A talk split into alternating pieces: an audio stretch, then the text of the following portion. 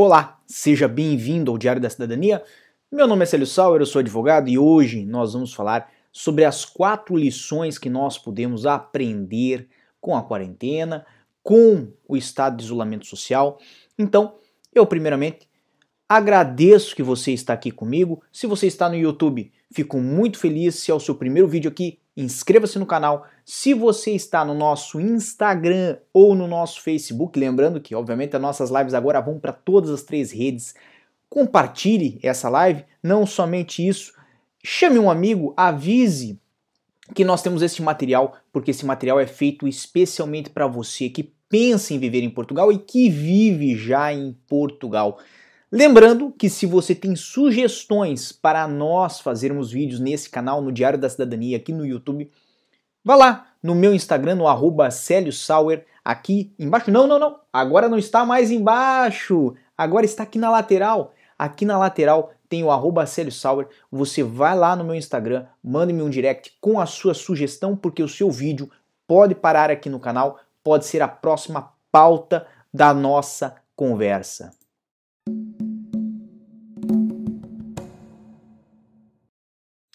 E agora sim estamos de volta hoje para falar sobre um assunto muito interessante, porque quer queira, quer não, nós aprendemos algumas lições com esta quarentena, com o Covid, com é, é, o próprio isolamento social e que são lições que envolvem o processo migratório e por isso estão neste canal. Basicamente, tem quatro é, é, lições que eu pude tirar, quatro lições assim muito fortes. Talvez você tenha mais lições, tenha aprendido algo a mais. Você pode comentar aqui no nosso canal, comente aqui embaixo a lição que você aprendeu. Mas antes, veja essas quatro que nós temos aqui, porque garanto que pelo menos uma delas vai lhe surpreender bastante. E lembrando também que isso não é uma crítica para quem teve eventualmente algum problema, né? Porque todos enfrentamos problemas evidentemente, nessa tempestade, mas não é uma crítica para quem teve problemas ou para quem se encaixa em alguma dessas situações. É sim o lembrete de uma das lições, talvez, que nós aprendemos, de uma das lições aí que podem ser importantes para a nossa situação, tá bem? Então, a primeira lição que eu pude identificar e que nós aprendemos nesse, nesse processo aí de quarentena, de estado de isolamento, foi que documento não é tudo, mas é aí pelo menos 50%, tá bem? Porque muita gente veio para Portugal com documentação e aqui acreditou que estava garantido por causa de ter já documentos, de ter um visto de residência, por exemplo, mas não obstante isso, obviamente teve problemas, é, enfrentou também aí esta tempestade que nós podemos chamar de Covid, é, Covid-19 47, já tô com a cabeça em outro lugar, mas Covid-19, certo? Muita gente também veio a Portugal sem documentação, achando que ia ser fácil o processo, é, às vezes conhecendo o caso de uma outra pessoa e sabendo o caminho que outra pessoa trilhou e achou que esse seria o caminho que também faria, que o mesmo caminho seria o, o, o seu, né, o trajeto que iria seguir, mas teve talvez aí muito mais problemas, inclusive, do que imaginaria que iria ter. Por quê? Evidentemente, quem veio com o documento teve uma folga maior neste período. Em que sentido? Teve mais facilidades junto ao governo português para tratar da sua situação. Quando nós falamos aí de casos que o governo português resolveu é, aplicar uma certa igualdade entre quem tinha documento e quem não tinha, notou-se que estava muito mais fácil de se tratar a situação de quem eventualmente tinha alguma documentação. Como, por exemplo, o caso do utente.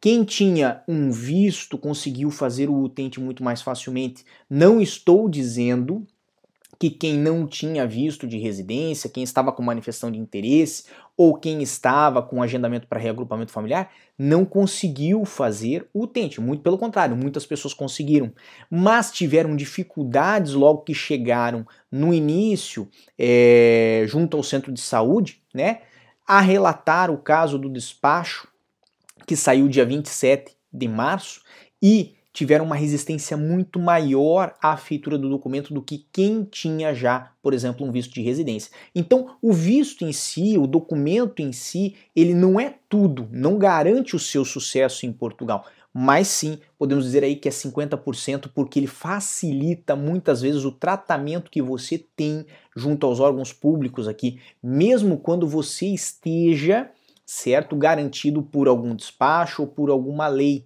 Porque é muito mais fácil para um funcionário que passou, às vezes por anos, a trabalhar aí, observando documentação e dizendo: olha, para todos os casos onde a pessoa não tiver um visto, você diz que não dá para fazer. De repente, de um dia, do dia para a noite, certo? Esta orientação foi mudada e este funcionário não sabia dessa mudança. Então, foi muito mais resistente à situação de quem não tinha documento do que a situação de quem tinha, tá bem? E, obviamente, nós vamos agora para a nossa segunda lição. Essa lição, ela vai, vai lembrar talvez de boa parte dos vídeos aí que nós falamos. Planejamento é essencial. Então, normalmente, quando nós falamos sobre isso, nós falamos o quê? Do planejamento pré-Portugal, aquele planejamento que a gente faz antes de vir para Portugal. E muitas pessoas que assistem aqui o nosso canal, que acompanham o nosso canal, têm uma consciência grande desse planejamento, de como devem é, é, tratar a sua situação e de como devem se planejar né, diante dessa, dessa questão.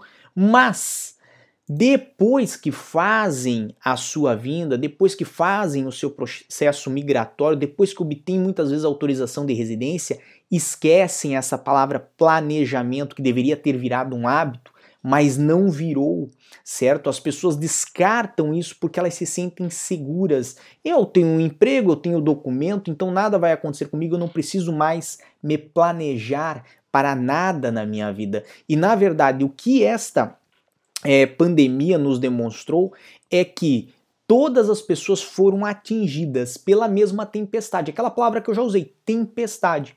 Mas não estavam todas as pessoas no mesmo barco. Algumas estavam num barco mais bem trabalhado, mais bem cuidado do que outras. E o que, que nós observamos? Que muitos dos nossos compatriotas, muitos brasileiros que já estão aqui há muito tempo, inclusive 5, 10 anos, certo? Não tinham ainda construído uma reservinha de caixa para emergências, certo? Ah, mas é porque o salário de Portugal é baixo. Muita gente fala isso, certo? Mas aqui em Portugal, há quem ganha 600, há quem ganha 700, há quem ganha 1.000, há quem ganha 2.000, há quem ganha 4.000 euros por mês. Conheço vários casos. Vai ter quem fale, ah, eu nunca conheci alguém que ganha 4 mil euros por mês. Eu já conheci gente que ganha 50 mil euros por mês, certo? Aqui em Portugal. Então existem várias realidades, como existe em qualquer país. Existem pessoas no Brasil que ganham mil, 1.500 reais por mês. Existem pessoas no Brasil que ganham 50 mil reais por mês. Existem pessoas no Brasil que ganham 200 mil reais por mês. Já conheci estas pessoas também, em todas as classes sociais. E Portugal não é nem um pouco diferente de qualquer país. Lógico, você vai ter muito mais pessoas que ganham menos do que que ganham mais. Mas o que eu quero dizer com isto é, que construir uma poupancinha, uma reservinha, ela pode ocorrer em vários níveis. Tem pessoas que guardam todos os meses 10% do que ganham. Tem pessoas que guardam 40% do que ganham. O importante é ter alguma coisa para quando ocorrer algo inesperado você não estar descalçado, que é o que ocorreu com muita gente. Inclusive no ano passado nós vimos uma matéria, uma matéria muito interessante, que falava que o português em si não estava poupando o suficiente, poupava apenas 4% do que ganhava mês a mês. Mas por que eu falo isso? Porque se você receber hoje um salário, vamos botar de 600 e tantos euros, para pegar ali o valor do salário mínimo, e guardar todo mês 60 e tantos euros, certo? Ou seja, 10%, no final de um ano você tem um pouco mais do que um salário. Você tem aí aproximadamente 770 euros. Por que, que eu estou a falar isso? porque pessoas que já estavam em Portugal há 5 anos, há 10 anos, muitas vezes pegaram e isto ocorreu muito, o que eu estou falando ocorreu muito mesmo.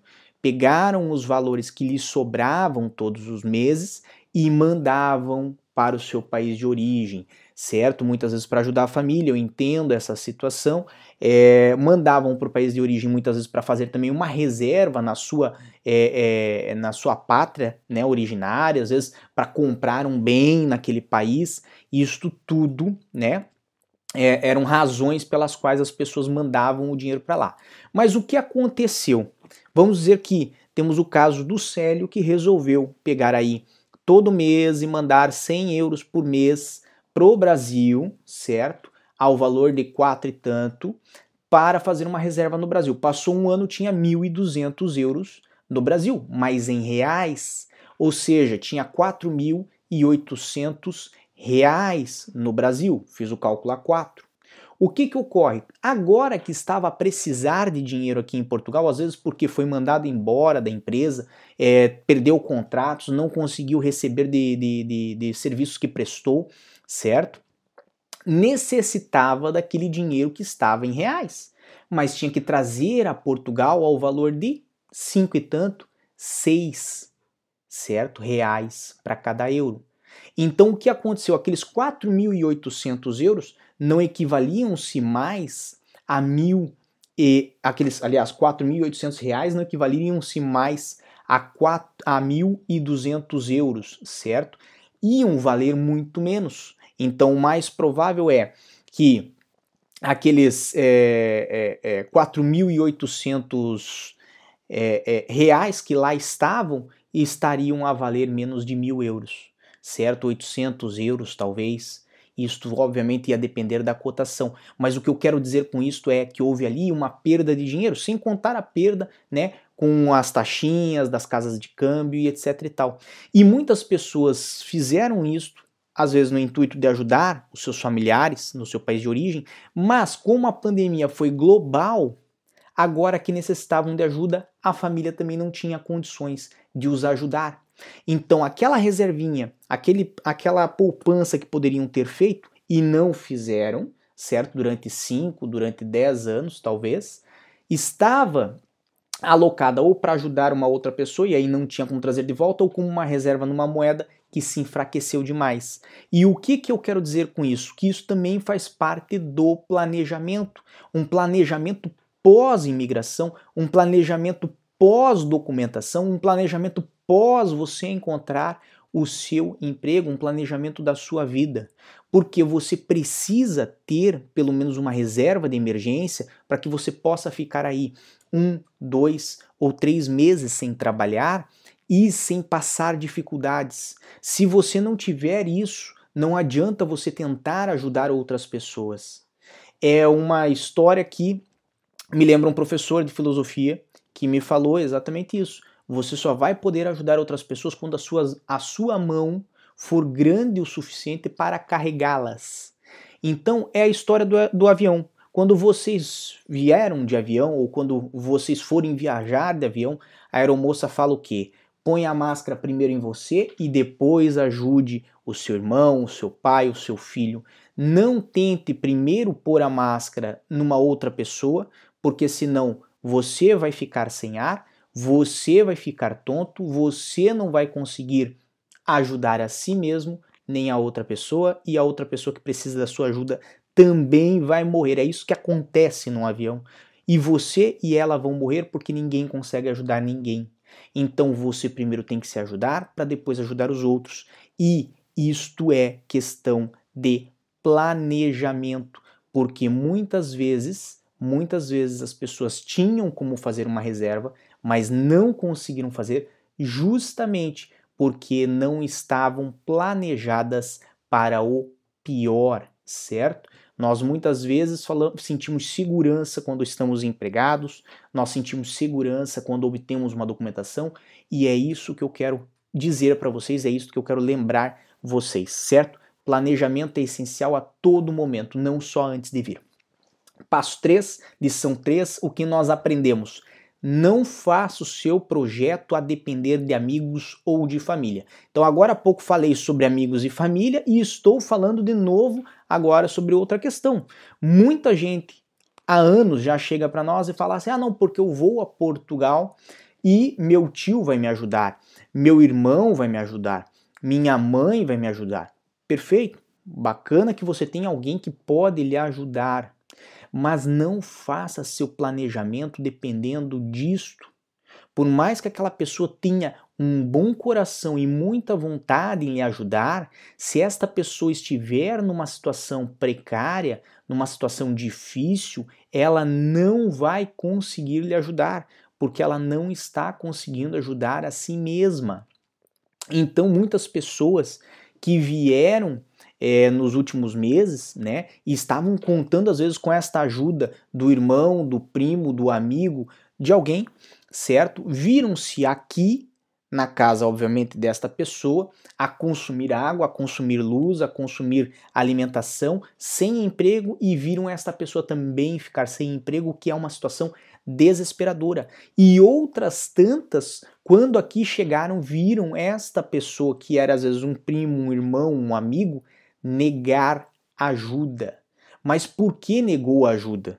Nós temos que observar isso. Não fique bravo com quem lhe negou ajuda. Porque às vezes a situação que essa pessoa está passando no momento é tão precária que ela não consegue lhe ajudar. Ela negou a ajuda justamente porque ela não tem como lhe ajudar.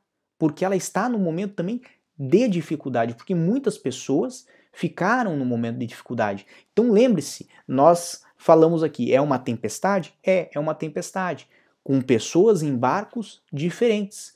Uns barcos são melhores, são maiores, outros barcos são menores, outros barcos estão furados e outros são apenas aquela aquela aquele guarda-roupa onde ficou o Jack e a Rose, certo? Quando fundou o Titanic, ele ficou pendurado com os braços para fora e depois ele congelou e depois ele morreu, certo? E o que eu quero dizer é: não fique chateado com a sua família. O erro não foi do seu primo, não foi do seu irmão, não foi da sua mãe, porque tem gente brigando com a família por causa disso.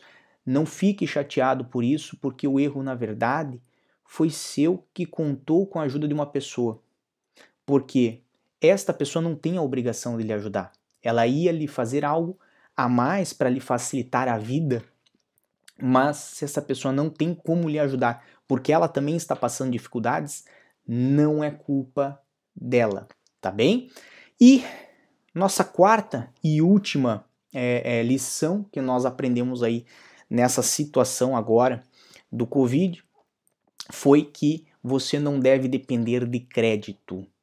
Muitas pessoas chegam aqui em Portugal e nós recebemos esse tipo de contato, é bem constante, e falam assim: ah, porque eu quero fazer um cartão de crédito no banco, ah, porque eu quero fazer um cartão de crédito no banco, ah, porque eu vou chegar e eu quero fazer um cartão de crédito no banco.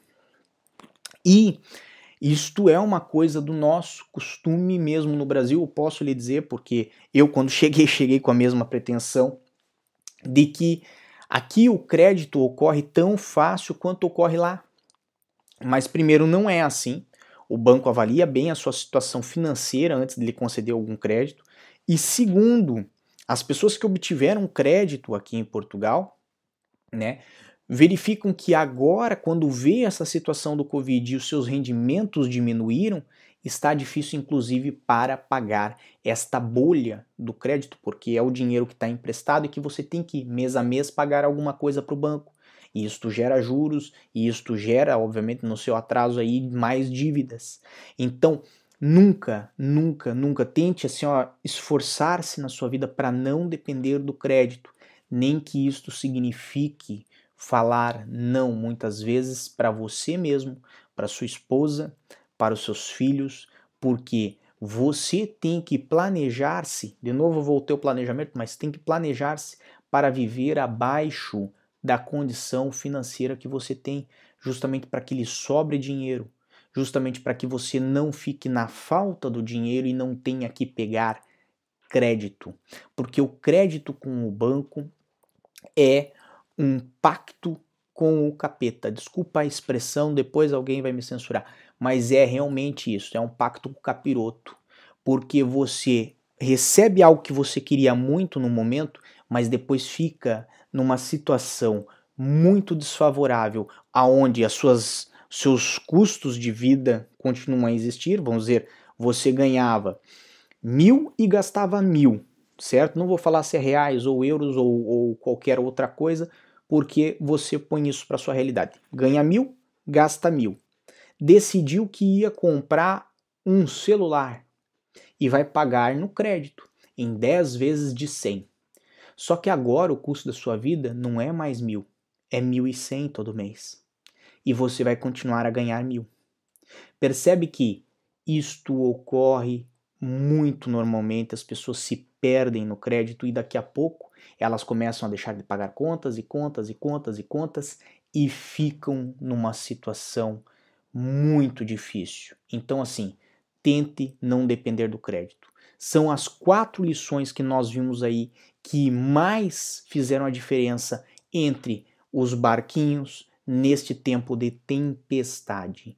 E realmente, se você pôde aprender estas lições, eu fico muito feliz. Você pode ter cometido erros, certo? Porque ninguém é, é, é de teflon, né? Ninguém é antiaderente ao erro. O erro às vezes bate na gente e cola. E é bom que cole, porque a gente aprende, né? Então, você, nem eu, nem ninguém está isento do erro, principalmente no que se trata a dinheiro, né? A gente sabe que o dinheiro muitas vezes compra aquilo que a gente quer, o que a gente gosta, proporciona boas experiências. Mas se você não souber respeitar o seu tempo, do seu serviço, do seu trabalho, que é representado em dinheiro, então se você não souber respeitar o seu salário, certo? Você é o que mais vai sofrer. E isso ocorre, evidentemente, porque nós temos dificuldades em aprender, principalmente essas quatro lições. Então, é isto o que eu queria trazer para vocês hoje. Espero que tenha podido ajudar pessoas. Caso você tenha gostado do nosso material, caso você tenha gostado aí do nosso vídeo, deixe seu gostei, não esqueça do gostei. Caso você tenha mais alguma lição que aprendeu nesta quarentena, por favor, põe aqui embaixo, vem aqui embaixo, ó, no nosso comentário, deixa ali, ó, Célio, eu aprendi isso. E se você não quiser compartilhar o que aprendeu com ninguém, vá lá no meu Instagram, no arroba Sauer, me manda via direct, eu vou gostar de saber. Para todos que chegaram até aqui, eu agradeço a companhia de vocês, desejo muita força e boa sorte. Aparentemente, agora aqui em Portugal é a última semana desta, deste isolamento social e logo nós vamos é, poder aí desfrutar um pouco mais da, da companhia de outras pessoas e um pouco mais do ar livre e da vida próxima àquilo que é o normal. Por hoje é só e tchau. O que você acaba de assistir tem caráter educativo e informativo. Compõe-se de uma avaliação genérica e simplificada.